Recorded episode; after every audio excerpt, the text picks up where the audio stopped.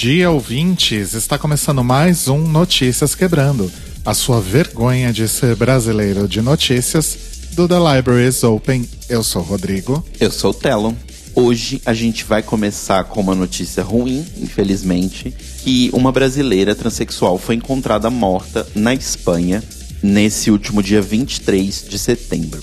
Ela trabalhava com prostituição, ela alugava um apartamento na cidade de Riron, né? ela não morava nesse apartamento, e assim, entre as pessoas que sabiam ali, os vizinhos e tal, todo mundo meio que sabia que era um local de prostituição, mas aquela coisa, não me incomoda, eu não me incomodo. Então ninguém falava nada e tal. Só que aí, infelizmente, ela foi encontrada morta com 15 facadas, tanto no peito quanto na região do abdômen. A polícia ainda tá procurando para saber quem foi o assassino, quem fez isso contra ela. O nome dela não foi divulgado ainda, mas a população da região da cidade de Hiron já tá se manifestando com relação a isso. Não só a população LGBT, mas também a população em geral ficou muito chocada com o crime, porque é justamente o que a gente tava falando, sabe? Ela não fazia nada para ninguém, não existe nada foi divulgado até agora de nenhum problema ou alguém que pudesse ter algo contra ela especificamente. Então, muito provavelmente é mais um dos crimes de transfobia e LGBTfobia que acontece aí no mundo. Aconteceu uma parada, não, uma parada de protesto das pessoas de Hiron em nome dela e para aumentar a questão de policiamento e proteção das pessoas LGBT na Espanha como um todo. Então a gente vai acompanhando aí esse caso e infelizmente um beijo para a família dela. A gente não sabe né, o nome, mas caso você esteja ouvindo, você conheça essa pessoa, forças e a gente não vai desistir, a gente vai seguir em frente. Notícia muito triste mesmo. Bom, gente, e mudando agora radicalmente de assunto, a Mattel aquela famosa marca de brinquedos cuja principal acionista com 91% da companhia é a drag queen Trixie, né? Está lançando aí a sua primeira linha de bonecos sem gênero, que eles classificam como livres de qualquer etiqueta. A Mattel é uma marca muito famosa por ter fabricado a Barbie, né? Que tá aí há Quantos anos será que a Barbie tem? Uns 50? Acho que mais. Acho que aquele episódio do Brinquedos que fizeram nossa história lá do Netflix, eu acho que aquilo é a comemoração de 50 anos. Já tenho informações aqui. A data de lançamento da Barbie foi 9 de março de 59. Então a Barbie tem 60 anos. Olha só. É, essa linha que a Matata tá lançando, que é a Creatable World, traz esse conceito de livres de qualquer etiqueta num mundo que celebra os impactos positivos da inclusão. Vão ser aí seis kits diferentes, com variedades de tom de pele, variedades de tom de cabelo, vestuário e acessórios diferentes, né? Tendo um boneco como matriz. Então acho que você vai montando, né, de acordo com, com os, os, as coisas que vem no kit, né? É, então, o que deu pra entender assim, o kit tem dois bonequinhos de pele mais escura, um com mais escura e um mais clara, três é, bonequinhos de pele branca e um bonequinho com uma pele um pouco lembra uma coisa asiática, assim. E aí tem combinações de cabelo, tipo, por exemplo, o bonequinho de pele mais negra tem um bonequinho que tem cabelo rasta e bem crespo, né? Tem opção de rasta e crespo, e o outro já é um cabelo mais liso. E aí, no, nas, no, nas bonequinhos brancos tem cabelo cacheado e tem cabelo liso, etc. Entendi. Nos Estados Unidos o preço está estimado em 30 dólares, o que aqui no Brasil corresponde a mais ou menos aí 1.800 reais. Uh, ainda não tem uma previsão aí de lançamento dessa linha no Brasil. E Kim Moon, que é vice-presidente da Mattel, né, divide aí a, a presidência junto com a drag queen Trixie, disse que isso foi fruto de uma pesquisa, foi uma pesquisa realizada com crianças que disseram que não querem que seus brinquedos sejam ditados por normas de gênero. Obviamente as crianças não devem ter usado essas mesmas palavras, Sim. né? Mas que o interessante dessa linha é que as crianças podem se expressar livremente. Então, uma ideia muito boa aí da Mattel, depois de décadas perpetuando os estereótipos da Barbie e do Ken, né? Então acho que tá realmente na hora de fazer alguma coisa em prol aí das crianças de uma forma realmente mais inteligente e justa. É, ainda não tem boneca gorda? Ainda não tem boneca gorda, porque afinal, né, obesidade é uma doença. Então, enfim. Sim. Seguindo em frente, nós vamos falar agora sobre premiações, começando com o M, a segunda premiação do M 2019, que aconteceu aí no último domingo, dia 22, onde foram premiadas as categorias consideradas aí como principais, né, que são aquelas que estão mais Ou que tenha mais destaque, né? é que estão mais às frentes da câmera, talvez, né? E um dos vencedores aí deixou a gente transbordando aí de orgulho, que foi o nosso maravilhoso e querido Billy Porter, que interpreta aí o Pratzel em Pose. Ele foi o primeiro homem gay a vencer a categoria de melhor ator em série de drama. E foi a primeira vez que ele foi indicado ao prêmio também. Ele concorreu aí com o Kit Harington de Game of Thrones, fácil, né? né? Não sei Fácil. nem porque que foi indicado, mas ok. Fácil, esse aí já, já saiu logo no começo. O Jason Bateman, por Ozark. Sterling K. Brown e Milo Ventimiglia, por This Is Us. E o Bob Odenkirk, por Better Call Saul. O Billy subiu no palco, né, com aquele look maravilhoso, com aquele chapelão incrível. Agradeceu ao prêmio e aproveitou para falar aí sobre representatividade na indústria e do quanto o entretenimento é uma ferramenta importante para transformação da sociedade. E agradeceu aí também ao Ryan Murphy pela oportunidade de contar a história da comunidade LGBTQ+, em Pose. Então, parabéns pro Billy Porter, maravilhoso, muito mais que merecido. Esperamos ver então aí no próximo M, né? Quem sabe a MJ Rodrigues, a India. Amor, a Dominic Jackson, né? Também concorrendo aí em premiações principais do M. A gente vai falar um pouquinho mais sobre M no boletim Greg Race, né? Porque tem todo o lance lá da drag queen RuPaul. E só um comentáriozinho bem pequenininho que várias pessoas comentaram durante a semana. Ah, é porque o Billy Porter fez cara ruim pra RuPaul quando a RuPaul tava falando sobre o prêmio. Gente, parem de ficar alimentando esse tipo de coisa. Inclusive foi maravilhoso, porque quando perguntaram, né, pra, pro Billy Porter na coletiva, né, se tinha rolado alguma coisa, já baixou uma Vera Verão ali que foi maravilhoso. Epa, epa, epa! Não tem nada a ver isso aí que vocês estão falando. Exato. Foi incrível, eu adorei. Parem de alimentar essas coisas. E continuando aqui a nossa cavalgada para o EGOT, né, a gente sai do M e vai pro Grammy Latino. E para por aí, porque não, não vai ter mais os outros. Os outros são em outra época do ano. É, a gente teve a divulgação dos indicados ao 20 Grammy Latino, agora no dia 24 de setembro. E o Grammy Latino vai ocorrer no dia 14 de novembro. E entre os indicados estão várias pessoas, não só vários artistas brasileiros, mas acho muito legal citar que a nossa frente LGBT pro prêmio do Grammy Latino está maravilhosa. Porque é o seguinte, temos como indicação Lineker e os Caramelos, estão concorrendo ao melhor álbum de rock ou música alternativa, pelo Goela Abaixo. Não é nem uma coisa nem outra, Enfim, né? Mas, ok. as categorias são meio malucas. Aguarde as próximas, é pior ainda. As Bahias e a Cozinha Mineira, que estão concorrendo como melhor álbum de pop contemporâneo, pelo Com Tarântula.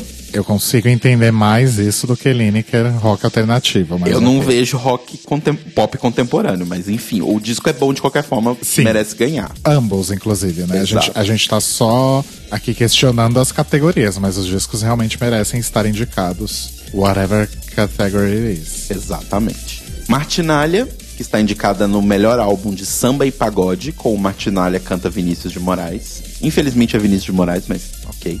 A Zélia Duncan, que está concorrendo na categoria de melhor álbum de música popular brasileira, com o Tudo é Um. Arrasou. Maravilhoso, inclusive. E concorrendo com as Bahias em melhor álbum de pop contemporâneo, estão também a Mamundi, com Para Dias Ruins, a Ana Canãs, com o álbum Totes, e Ana Vitória, com o álbum O Tempo é Agora. Então, assim, basicamente, tá as brasileiras tudo no pop contemporâneo. Então, arrasaram. Além disso, eu acho uma coisa importante falar. A gente tem problemas graves com ela? Tem. Mas é importante não invisibilizarmos que a Anitta já se declarou como uma mulher bissexual e está concorrendo como melhor álbum de música urbana. Então, também parabéns para ela e parabéns a todas as indicadas. Esperamos que seja muito bom para vocês. E assim, já foi muito legal ver nas redes sociais todo mundo interagindo, todo mundo parabenizando. A Linda Quebrada escreveu um texto maravilhoso parabenizando as meninas, principalmente as Bahias e a Lineker. Então, assim, foi muito emocionante ver essa semana todo mundo, sei lá, se dando parabéns, sabe? É muito legal ver isso da nossa comunidade de música nova brasileira. Sim, vai ser lindo ver mulher trans brasileira ganhando o Grammy Latino, hein? Vai ser maravilhoso. E por último, uma última notícia rapidinha nessa editoria de entretenimento, que só dando um follow-up do que a gente falou semana passada, que a gente tinha comentado que tinha rolado uma censura na novela Órfãos da Terra, né, que o casal lésbico, quando elas se pediram em casamento, ia rolar um beijo e não rolou, elas só encostaram a testa. O tal do beijo finalmente aconteceu no penúltimo episódio da novela, que foi ao ar na última quinta-feira. Elas se beijaram e tal, no casamento. Só que aí a gente sabe, né? Tem aquela Inclusive a hashtag que foi criada Kill Your Gays. Logo depois que elas se beijam, uma delas toma um tiro. Mentira! Sim. Eu não sabia disso. Sim, mas nenhuma das duas morreu. A novela terminou no último episódio. Mostra as duas tendo uma lua de mel viajando pelo mundo, blá blá blá blá blá blá. Mas enfim, continuam sendo pessoas Gente, lésbicas tomando tiro na que televisão. Horror, eu não sabia e lésbica disso. parece que só tá na TV para morrer, né? Gente do céu. Mas enfim. E agora a gente desce as catacumbas das notícias ruins e vem pro nosso Manicômio Brasil SA, que essa semana tá curto, mas tá assim, de arrancar os cabelos. Que a primeira notícia não envolve tanto a nossa comunidade, mas a gente acha importante aqui comentar, que aconteceu a 74ª Assembleia Geral da ONU e o senhor excrementíssimo presidente foi lá fazer o seu discurso inaugural. E assim, gente, foi difícil. Eu vou contar para vocês que eu assisti o discurso no trabalho. Botei aquela janelinha do YouTube assim pequenininha. Não, não foi no YouTube, foi na verdade no site da ONU, porque no YouTube tava tudo em inglês. Eles estavam traduzindo para inglês. Falei, não, né? Vou ouvir falando em português. Apesar de que eu devia ter ouvido em inglês, porque assim, as coisas que ele falou, eu queria tentar ver uma pessoa traduzindo em tempo real. Porque não fazia sentido nem na língua mãe, imagina em outra. Traduzindo na hora, né? No, no freestyle. Mas enfim, quem quiser ter a, a paciência para ler o discurso ou ouvir o discurso inteiro, a gente vai deixar uma reportagem do G1 que transcreveu todo o discurso e também tem o vídeo e também tem o áudio, então tem várias formas de vocês ouvirem um monte de merda que ele falou, entre as merdas falou principalmente sobre como eles, né, o governo dele salvou o Brasil do socialismo que estava tomando conta da América Latina sobre como Cuba basicamente é o berço do socialismo, sobre como a Amazônia tá de boa, não tem problema nenhum. Quem queima a Amazônia são os próprios índios. E por aí vai só por uma análise de discurso geral, assim, eu acho que é importante que a gente precisa estar tá muito armado e informado para poder combater esse tipo de merda que esse governo está fazendo. É, no discurso ele fala milhões de mentiras. A gente também pode deixar um link aqui de uma análise do Estadão indo em ponto a ponto de todas as mentiras que eles falaram. Além disso, o Aos Fatos também fez uma análise bem longa de tudo que de tudo que ele falou no discurso, o que é mentira, o que é verdade, o que está impreciso. Mas é importante vocês repararem uma coisa em análise de discurso. O discurso dele começa e termina falando sobre a importância da verdade e é cheio de mentiras. Façam essa análise aí. E partindo do Bolsonaro, a gente tem que nessa quarta-feira, dia 25, aconteceu a sabatina para tentar ver a qualificação e tudo mais do Augusto Aras, que vai tentar ocupar a vaga de Procurador-Geral da República, indicado pelo presidente Jair Bolsonaro. A indicação saiu da uma tradicional lista, né, que normalmente são indicados três nomes e o presidente indica um entre eles para passar pela sabatina, mas o Aras foi escolhido fora dessa lista, principalmente por ter um perfil conservador. É, em entrevista no passado, né, foi dada ainda em agosto para o Jornal da Folha de São Paulo, o Aras já tinha declarado que ele apoiava totalmente o presidente e pretendia montar um gabinete com perfil direitista. Entre as perguntas que foram feitas para ele, várias falavam sobre a questão de como ele iria lidar com a Lava Jato, ai, Lava Jato, Lava Jato, Lava Jato, mas aí o nosso querido senador Fabiano Contarato, da Rede do Espírito Santo, que atualmente é o primeiro e único senador LGBT que nós temos no Brasil, perguntou ao Aras se o Aras não reconhecia a sua própria família. Porque o Aras já tinha assinado um documento né, que era uma carta da Associação Nacional de Juristas Evangélicos, se comprometendo à pauta cristã. Né? Entre outras coisas, na carta é falado que a família é só família heterossexual, a cura gay pode ser feita caso a pessoa queira ou seja bom para ela, aquelas baboseiras de sempre. E aí ele foi lá e respondeu que ele não leu a carta com atenção e que ele não concorda com todos os pontos, realmente, mas ele assinou porque ele concordava com a maioria. Oi. Enfim. Ele disse que não tem problema nenhum com o casamento de pessoas do mesmo sexo e que não acredita na cura gay, blá blá blá. Aí a fala dele é, abre aspas. A cura gay é uma das artificialidades das quais eu não tenho nenhuma consideração de ordem científica. Na medicina, o gênero é homem e mulher. Na vida real, cada um que faça sua escolha e seja respeitado como tal. Aí, né, tava tendo réplica e tréplica. Na tréplica, o Contarato, maravilhoso, respondeu ao Aras com todo respeito, abre aspas. Não é escolha, não me deram um cardápio para escolher o que eu sou. Isso é uma condição de vida apenas. Enfim, né, gente? Então a gente continua aí indo pro buraco e vamos juntos. Não larga a mão de ninguém, mas infelizmente o buraco só tá afundando. Exatamente. Por falar em buraco, agora a gente vai para o boletim Greg Race, o seu drops de notícias sobre RuPaul's Drag Race e correlatos. Tem cada vez mais correlatos, né? Só dentro da própria franquia, cada dia surge um. Exato. Enfim, no último dia 22, voltando a falar de M, né? Como eu dei o spoiler lá em cima, o programa RuPaul's Drag Race ganhou aí o M de melhor reality show de competição. E aí subiu ao palco RuPaul, Ross Matthews, Carson Kressley, Randy Barbato, Phantom Bailey, todo mundo ali para receber o prêmio. E depois rolou ali a, a coletivazinha, né? Com os, os vencedores dos prêmios. E toda essa galera que eu acabei de falar e mais um monte de gente branca subiu num palquinho ali para responder as perguntas dos repórteres ali que estavam fazendo a coletiva. E aí, uma moça muito sagaz, muito esperta e muito incrível, chamada Danielle Young, ela é da Essence Magazine, olhou aquilo ali, né? Aquele. Os, a luz dos holofotes até refletia, né? De tão branca que as pessoas eram. É. E aí a Danielle chegou e fez uma pergunta. Olha só, eu tô percebendo aqui. Você acha que é importante ter uma representatividade também atrás das cenas? Considerando que um, um programa de TV como o seu é tão diverso, né? Porque eu tô olhando aqui no, no palco essas pessoas e assim, eu não tô vendo muita diversidade. O climão se instaurou, né? Nota-se que o ar ficou pesado, as pessoas não sabiam que cara fazer.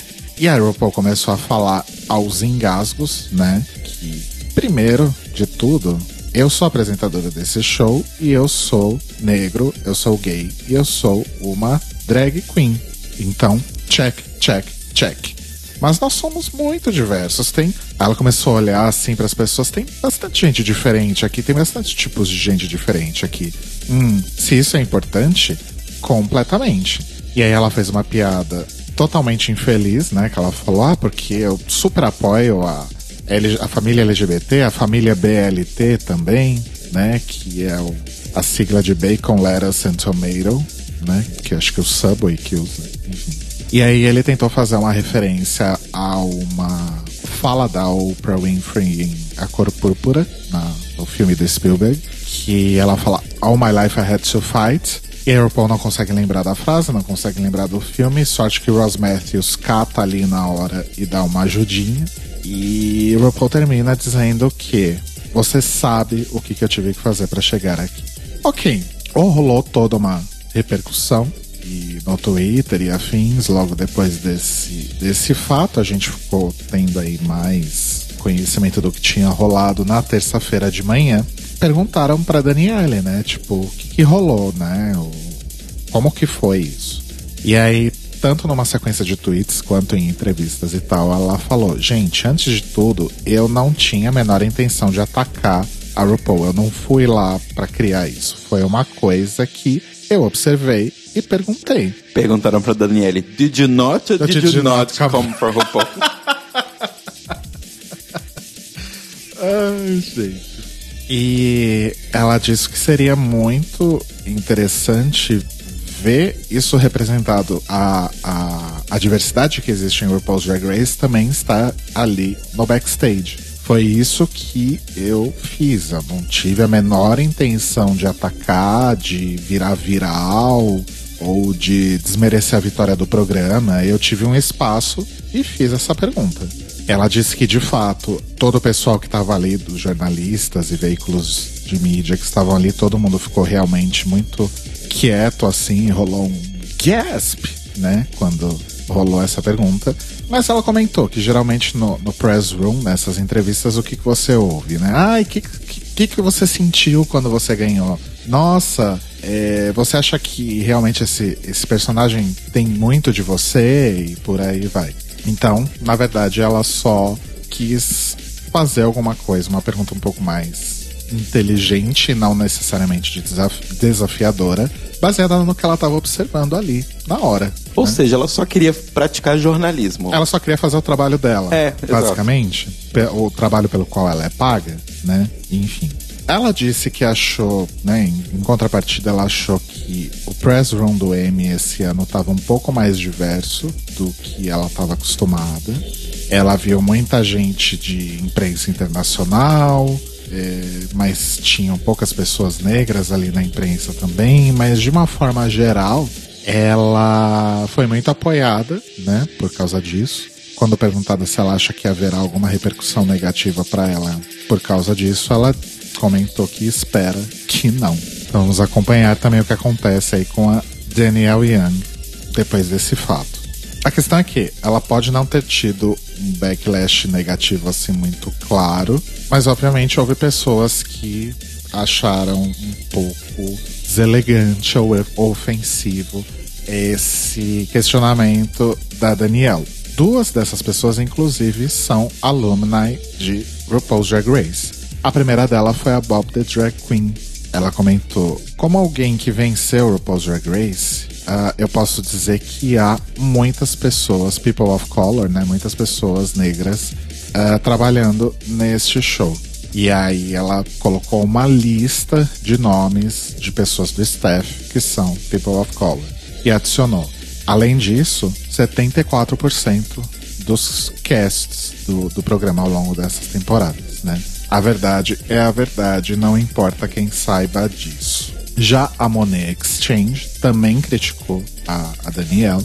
Ela postou um screenshot de um post no Facebook da Michelle Mill, que é uma das produtoras do de RuPaul's Drag Race. E a Michelle marcou a Jacqueline Wilson, que também era produtora de RuPaul's Drag Race, também era uma mulher negra, mas faleceu no último 11 de setembro. E a Michelle comenta no post dela que o debate em torno disso gera um apagamento do papel importante que duas pessoas, duas mulheres, que são pessoas de cor, desempenharam nesse show. E aí a Monet completou o tweet dizendo que no staff de RuPaul's Drag Race tem mulheres uh, como câmeras e muitas delas são pessoas de cor.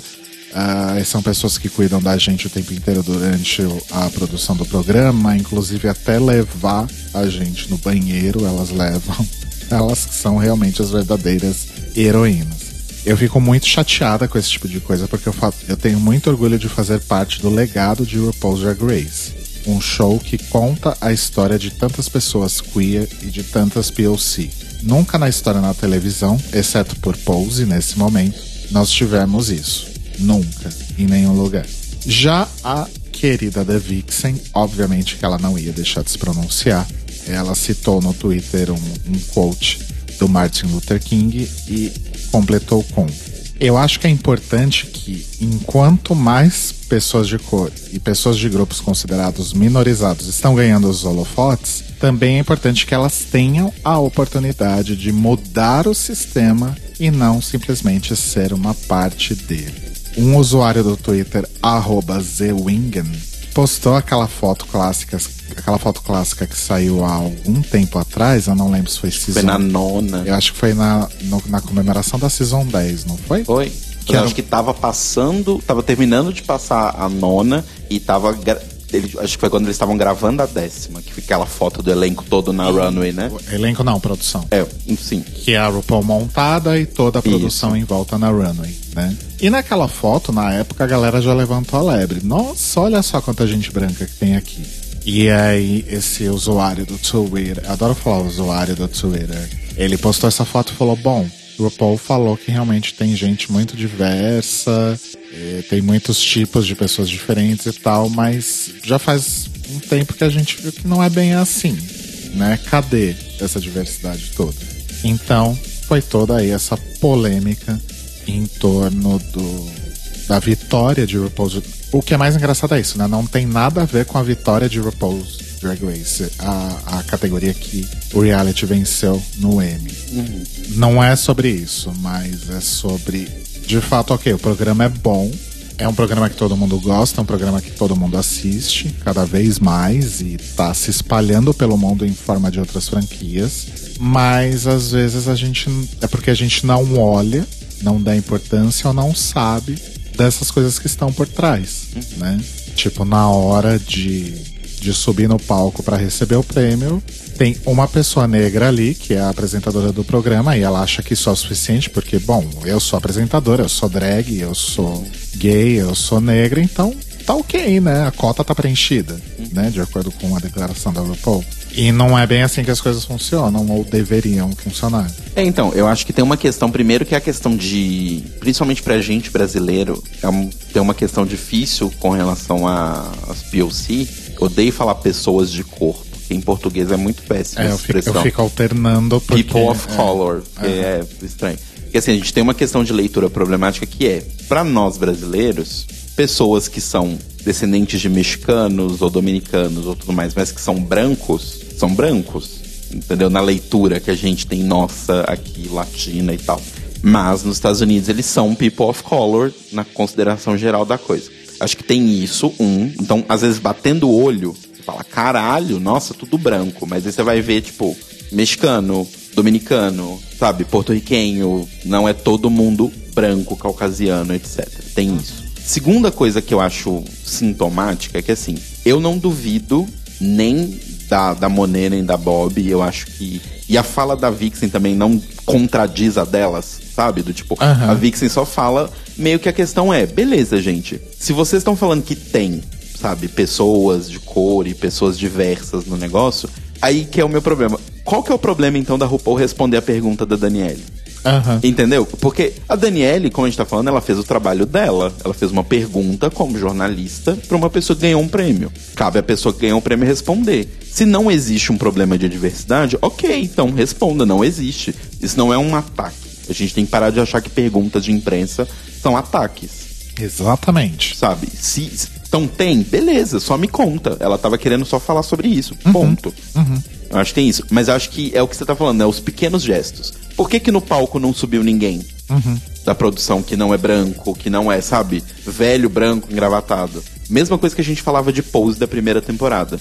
Tinha uma mega diversidade? Tinha. Mas por que que os três primeiros nomes, quando subiam os créditos, era do Ivan Peters, da Kate Mara e do Dawson? Eles não eram nem personagens principais. Por que que os três primeiros... É uma coisa micro. Mas eu acho que nessas coisas micro é que a gente vai percebendo Exato. as coisas. Exatamente. Sabe? Esse é o ponto. Bom, e aí, na sexta-feira, dia 27 de setembro, como se nada disso tivesse acontecido, RuPaul esteve no Graham Norton Show da BBC One. É o programa matinal do Graham Norton, que inclusive é um dos jurados de Drag Race UK, né? E aí o Graham recebeu aí a, nova chefe dele, a drag queen RuPaul, que explicou o que, que significa o acrônimo drag, falou todo o negócio de Shakespeare. E aí o site onde a gente pegou essa notícia publicou uma série de tweets de pessoas que estavam assistindo o programa e comentaram sobre isso e que não faziam ideia do que drag significava. Eu fiquei um pouco chocado. Eu não sei se é porque a gente tá habituado. Acho que é porque a gente tá habituado. Mas as, pe- sabe. as pessoas, de uma forma geral, não sabem. Não. Eu fiquei bastante chocado. E a RuPaul disse que, ai, é... ela explicou e falou: ah, gente, é isso mesmo, todo dia é dia de escola. Do tipo, todo dia é dia de aprender alguma coisa. E aí a RuPaul fez todos os statements dela, né? Do Everybody Say Love, aquelas porra toda. E quem tava também no, no sofazinho ali do Graham era a Ellen Mirren. e o Jack Whitehall. O Graham pediu pra, pra RuPaul dar o nome drag pra, pra eles dois, pra Ellen e pro Jack. E a RuPaul falou: Ah, isso é tranquilo, eu já dei nome pra tanta Queen nos últimos anos. Então vamos lá, Ellen. Você vai ser a Sir Lady Chick Bones e o Jack vai ser a Jackie Blackball. E aí foi isso. O nome de rainha da Ellen Mirren é Ellen Mirren. E aí a RuPaul comentou que a Inglaterra tem aí uma longa história, né, de queens. E ela achou, ah, todo mundo vai ser tipo a Dani LaRue, assim, vai ser todo mundo meio igual, meio ácido e tal. Mas aí ela percebeu que como o Drag Race americano tem tanto awareness, né, tanta gente conhece o programa globalmente, o Reino Unido acabou tomando aí esse mesmo rumo, né, de diversidade de estilos de drag queens. Ela disse que o programa vai ser definitivamente inglês, mas os dois shows são muito mais similares do que diferentes. Algo que ela já tinha dito aí em, em entrevistas há um, uma ou duas semanas atrás. Duas semanas, que foi quando ela ganhou o primeiro Emmy de host, né?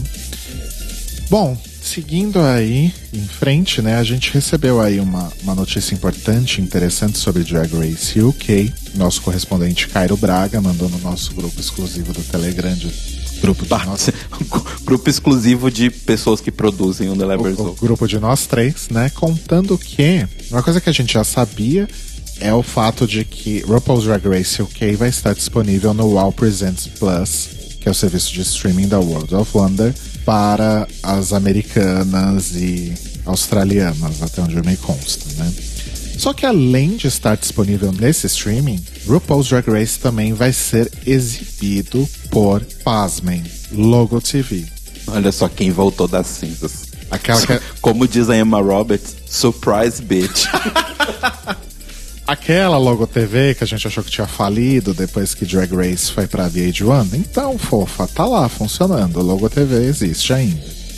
O episódio de estreia de RuPaul's Drag Race vai estar disponível na Logo TV na sexta-feira, 11 de outubro, às 8 da noite, horário local do horário Eastern, Standard Time, né, dos, dos Estados Unidos. Ou seja, oito dias depois que a temporada estreia, né, na BBC Three e no Wow Presents Plus. Para que serve isso? Bom, a gente que tá acostumado a ter Drag Race, tipo, uma semana depois no Netflix, né? Acho que faz um pouco do sentido. Não sei como é que os americanos vão lidar com isso, mas fodam-se eles também. Uma coisa que eu acho que é bastante interessante com essa. que vem com essa informação aqui também, é que RuPaul's Drag Race UK vai estar disponível Wow Presents Plus às 3 da tarde da quinta-feira agora. 3 da tarde no horário deles, tá, gente? No Eastern Standard Time. Por quê? Porque a, o programa vai ser exibido na BBC Three às 8 da noite, horário londrino. E a Europa tá muito à frente do nosso tempo, né? Então, 8 horas em Londres da noite vai ser mais ou menos umas 4 da tarde aqui. 4 ou 3. 4, né? 4, é. E 3 da tarde no Eastern Standard Time, que é o horário americano. Da uma grande parte aí do, do, do, fuso ali, da, da Flórida até Nova York, é o Eastern Standard Time. É isso, né? eles estão 5 horas atrás e a gente tá 4. Isso, é isso aí. Ou seja, gente, se vai passar em Londres 8 da noite, de acordo com a velocidade dos nossos amigos aí que criam torrents, muito provavelmente a gente vai poder jantar aqui no Brasil na própria quinta-feira assistindo a estreia de Drag Race UK. Não vai nem precisar esperar o dia seguinte. Pois é. Olha, se a gente considerar a velocidade que as pessoas fazem com Doctor Who, que, ok, tem fãs tão malucos quanto Drag Race, mas assim, Doctor Who passa às quatro da tarde na, em Londres. E, tipo, aqui à noite no Brasil, às 8 da noite, dependendo do episódio, dependendo da época, já tinha até legenda. É, então. É, é uma coisa bem maluca. É, legenda não garanto, né? Mas com certeza já vai ter torrent disponível pra gente assistir à noite, quando chegar do trabalho, quando for jantar. Nossa madrinha Valfadinha nos defenderei. Na verdade é a Fabo Trash, mas ok. Não, mas a Valfadinha é a padroeira dos, das pessoas que fazem legenda.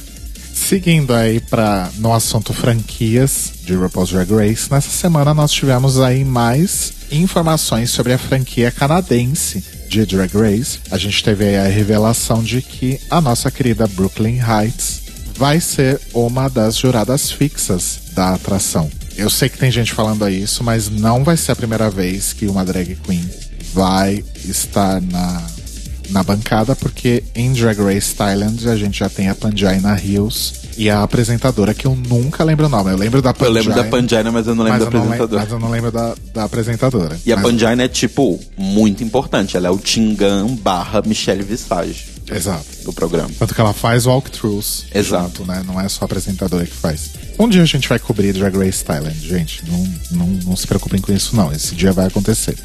O que a gente ficou sabendo também é que além da Brooklyn, a gente tem também o Jeffrey Boyer Chapman, que é do Unreal, né? Que já participou Aquele de, bonitão, lembra dele? Já esteve aí em Drag Race algumas vezes. A gente vai ter também Stacey Mackenzie, que está descrita como Fashion Icon e também como eventualmente mentora ou jurada da versão deles de Next Top Model, que deve ser Canadians Next Top Model, Sim. provavelmente. E eles vão funcionar como um trio. Eles vão apresentar os desafios, eles vão visitar o workroom, vão conversar com as participantes e etc, etc. E a gente vai ter também a Tracy Melkor, que está descrita aqui como personalidade da mídia canadense, que vai fazer um segmento em que ela vai fazer visitas uh, para testar queens com alguns desafios e adicionar uma dose maior aí de realidade ao programa. Não, não entendi nada. Não consigo visualizar como isso funciona, mas enfim. O Canada's Drag Race não tem ainda a data de estreia, mas deve rolar aí em 2020 e serão 10 episódios exibidos no Crave, que é o, o serviço de streaming, e na Out TV, que é quem também exibe aí Drácula e Exibe Drag Race no Canadá também? Acho que acho sim. Que sim né? Acho que sim, é isso. E normalmente o release que você acha por aí para baixar Drag Race e de tudo mais é da Altitude. Ah, é verdade. Eu não sei se é porque é mais fácil, sei lá. E eu só sei que eu quero a Avril Lavigne de Guest Judge. Eu quero Neil Young, a louca. O Pierre do Simple Plan, a Alanis Morissette. O Rush. O Justin Bieber. eu só conheço Dion. essas pessoas canadenses. A Celine Dion. A Celine Dion. Verdade. Tem bastante Wolverine naquele. e para terminar o Greg Race, que já tá bem longo, eu só vou contar rapidinho que a Peppermint maravilhosa vai estar no elenco aí de God Friended Me. Ela vai aparecer na segunda temporada da série, numa série aí da, da CBS, interpretando uma pastora transgênero. Olha só. Ela vai interpretar a pastora Olivia, que é líder de uma congregação LGBT friendly, ao qual a personagem Ali Finner se junta após sair da igreja de seu pai.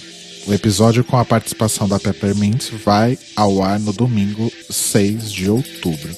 A Pepper deu uma entrevista para o Entertainment Weekly dizendo que uma pastora transgênero não é uma personagem que seria vista na televisão cinco anos atrás. Isso só prova o quão evoluímos. Com a maravilhosa Peppermint, a gente encerra o Greg Reyes dessa semana. E o Notícias Quebrando dessa semana teve informações do Globo, Observatório G, do Fino, do Notícias da TV do UOL, do canal de política do Estadão, do Aos Fatos, da Carta Capital, do New York Daily News, do pinknews.co.uk, do Metro UK e da Entertainment Weekly. Qual a sua indicação para nós hoje, Telo Caetano? A minha indicação de hoje vai ser um podcast e um episódio específico de um podcast, que é o seguinte. Vocês sabem, né? Eu sou basicamente a Sabrina aqui do The Libraries Open, a bruxinha adolescente. Tirando o fato que não sou adolescente, sou 30 a mais. Mas eu vim aqui para indicar para vocês o último episódio, aliás, o penúltimo episódio do Magicando, que para quem não sabe é um podcast lançado lá pelo pessoal da editora Penumbra, em parceria com o pessoal do Mundo Freak, o André e a Ira. E eles lançam o Magicando quinzenalmente e eles lançaram o episódio 52, que é um episódio falando sobre baderna mágica. E basicamente O episódio é uma grande, é um grande ensaio hipotético sobre como se por acaso, assim, isso é bem hipotético, se estivéssemos à beira de um colapso da dita democracia e caindo para um rumo de censura, de ditadura hegemônica de costumes e valores, é, né, se estivéssemos sendo mortos com tiros nas costas, sem fazer nada, etc. O que poderíamos fazer para combater de forma magística? Lembrando que é apenas hipotético. Então, se você quiser ir lá, entre no site do Magicando. Magicando é com ck, magicando.com.br Escute tudo, porque o Magicando é um podcast muito legal. Inclusive, beijos pra Ju, beijos pro Keller, beijos pra Ira, beijos pra todo mundo. E, mas escutem principalmente o episódio 52. E é isso que eu deixo para vocês e avanti. Arrasou. A minha indicação é um livro que finalmente eu tô terminando. Eu nem terminei ainda, para falar real. Faltam tipo 30 páginas, mas eu já tô considerando terminada porque eu tô lendo ele há seis meses. E não é porque o livro é ruim. Ou chato, senão nem estaria aqui indicando, né, gente? Mas é porque eu ando bem relapso com as minhas leituras e eu acabei arrastando horrores para ler esse livro, mas finalmente eu consegui dar um gás e terminar. O livro chama O Fim do Armário, foi escrito pelo Bruno Bimbi, que é jornalista e doutor em letras e estudos da linguagem.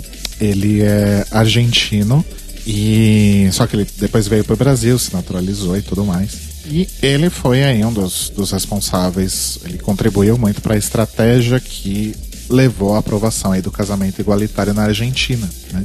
que foi o primeiro país da América do Sul a conquistar esse, esse direito. Pois bem, ele veio para o Brasil, tal, fez o, o doutorado dele, ele foi inclusive coordenador político e legislativo do, do mandato do Jean Willis. E ele lançou esse livro, O Fim do Armário, em 2018 que é um livro que é bastante interessante porque ele fala muito sobre esse processo que a gente vive hoje, né? O livro tem um ano, né? Bem contemporâneo. E a gente já havia ali anunciado muitas das coisas que estão acontecendo agora. Basicamente, o, o, mote do livro é a vida da população LGBT no século XXI. E ele tem um recorte bastante interessante que chega até a ser educativo, tipo, basicamente acho que as primeiras 100 páginas do livro é sobre discussão de sexualidade, identidade de gênero, orientação sexual, tudo mais. Sempre com histórias e exemplos da vida real. Depois tem um recorte sobre violência sofrida por LGBTs no mundo todo. E depois a coisa vai ficando bem pesada. Porque ele começa a falar muito também sobre intolerância religiosa, sobre hipocrisia religiosa, como é o caso do Papa Francisco, né? Que às vezes ele dá uma lacrada no Twitter e as pessoas já falam: Nossa, que papa progressista que a gente tem. É, ele não queima mulheres mais de, de graça, é super progressista. então, o Bruno explora muito todos esses aspectos, né, do que a gente tem vivido hoje em dia e deixa aí alguns, algumas pistas do que a gente poderia estar vivendo hoje e de fato estamos, né? Então é um livro bastante interessante para quem é LGBT que é sempre importante ler coisas que dizem respeito a nós, a nossa comunidade, a nossa população e entender como a opressão em cima de nós se engendra. Olha que palavra bonita. Então eu recomendo e eu vou começar a ler muito em breve também o Devassos no Paraíso, do João Silvério Trevisan, que eu nunca li. Com certeza vou acabar indicando aqui. Ou já deixo indicado também para o futuro. E o Notícias Quebrando está disponível toda segunda, logo de manhã, nas primeiras horas, no feed, para você poder ouvir aí qualquer agregador de podcast de sua preferência. Google Podcasts, que eu sempre esqueço que existe, Spotify, iTunes, uh, qualquer outro aí que você use no seu celular ou afins. Você pode ouvir também no nosso site, thelibrariesopen.com.br, ou a transmissão na Rádio Sense, sensecast.org, às 8 da manhã. Exato. E lembrando que só não estamos no Deezer porque o Deezer cagou na nossa cabeça. Mandamos e-mails e e-mails e e-mails, mas eles nos ignoraram logo. A culpa não é nossa, a gente está tentando. Na verdade, a gente parou de tentar, mas. É, mas depois, depois de bater tantas vezes com a, com a cabeça na, na porta, A gente parou de tentar, mas Enfim, assim. Cairo Braga, faz uma tentativa nova lá, vai. Se você quiser fazer uma baderna com a gente, falar sobre várias coisas interessantes, mande um e-mail pra gente em contato arroba thelibrariesopen.com.br ou entre no nosso lindo site thelibrariesopen.com.br e vá no post deste episódio e deixe lá o seu comentário. Lembrando sempre que no Twitter e no Instagram nós somos o Tlio Podcast, T-L-I-O Podcast, e que lá no Apoia-se você pode nos ajudar a crescer o site, aumentar ainda mais a quantidade de conteúdo do The Libraries Open entrando em apoia.se barra The Libraries Open. E nós nos vemos, nos ouvimos, nos. Não Falamos. Nos, não nos vemos, na verdade. Mas nos ouvimos e nos falamos. mais tarde no The Libraries Open, falando sobre o quinto e polêmico episódio da terceira temporada de Dragula. Hoje a coisa vai ser assim, bem quente. Hoje vai. Beijos, mores, até de noite. Beijinhos. Beijinhos. Bichinhos.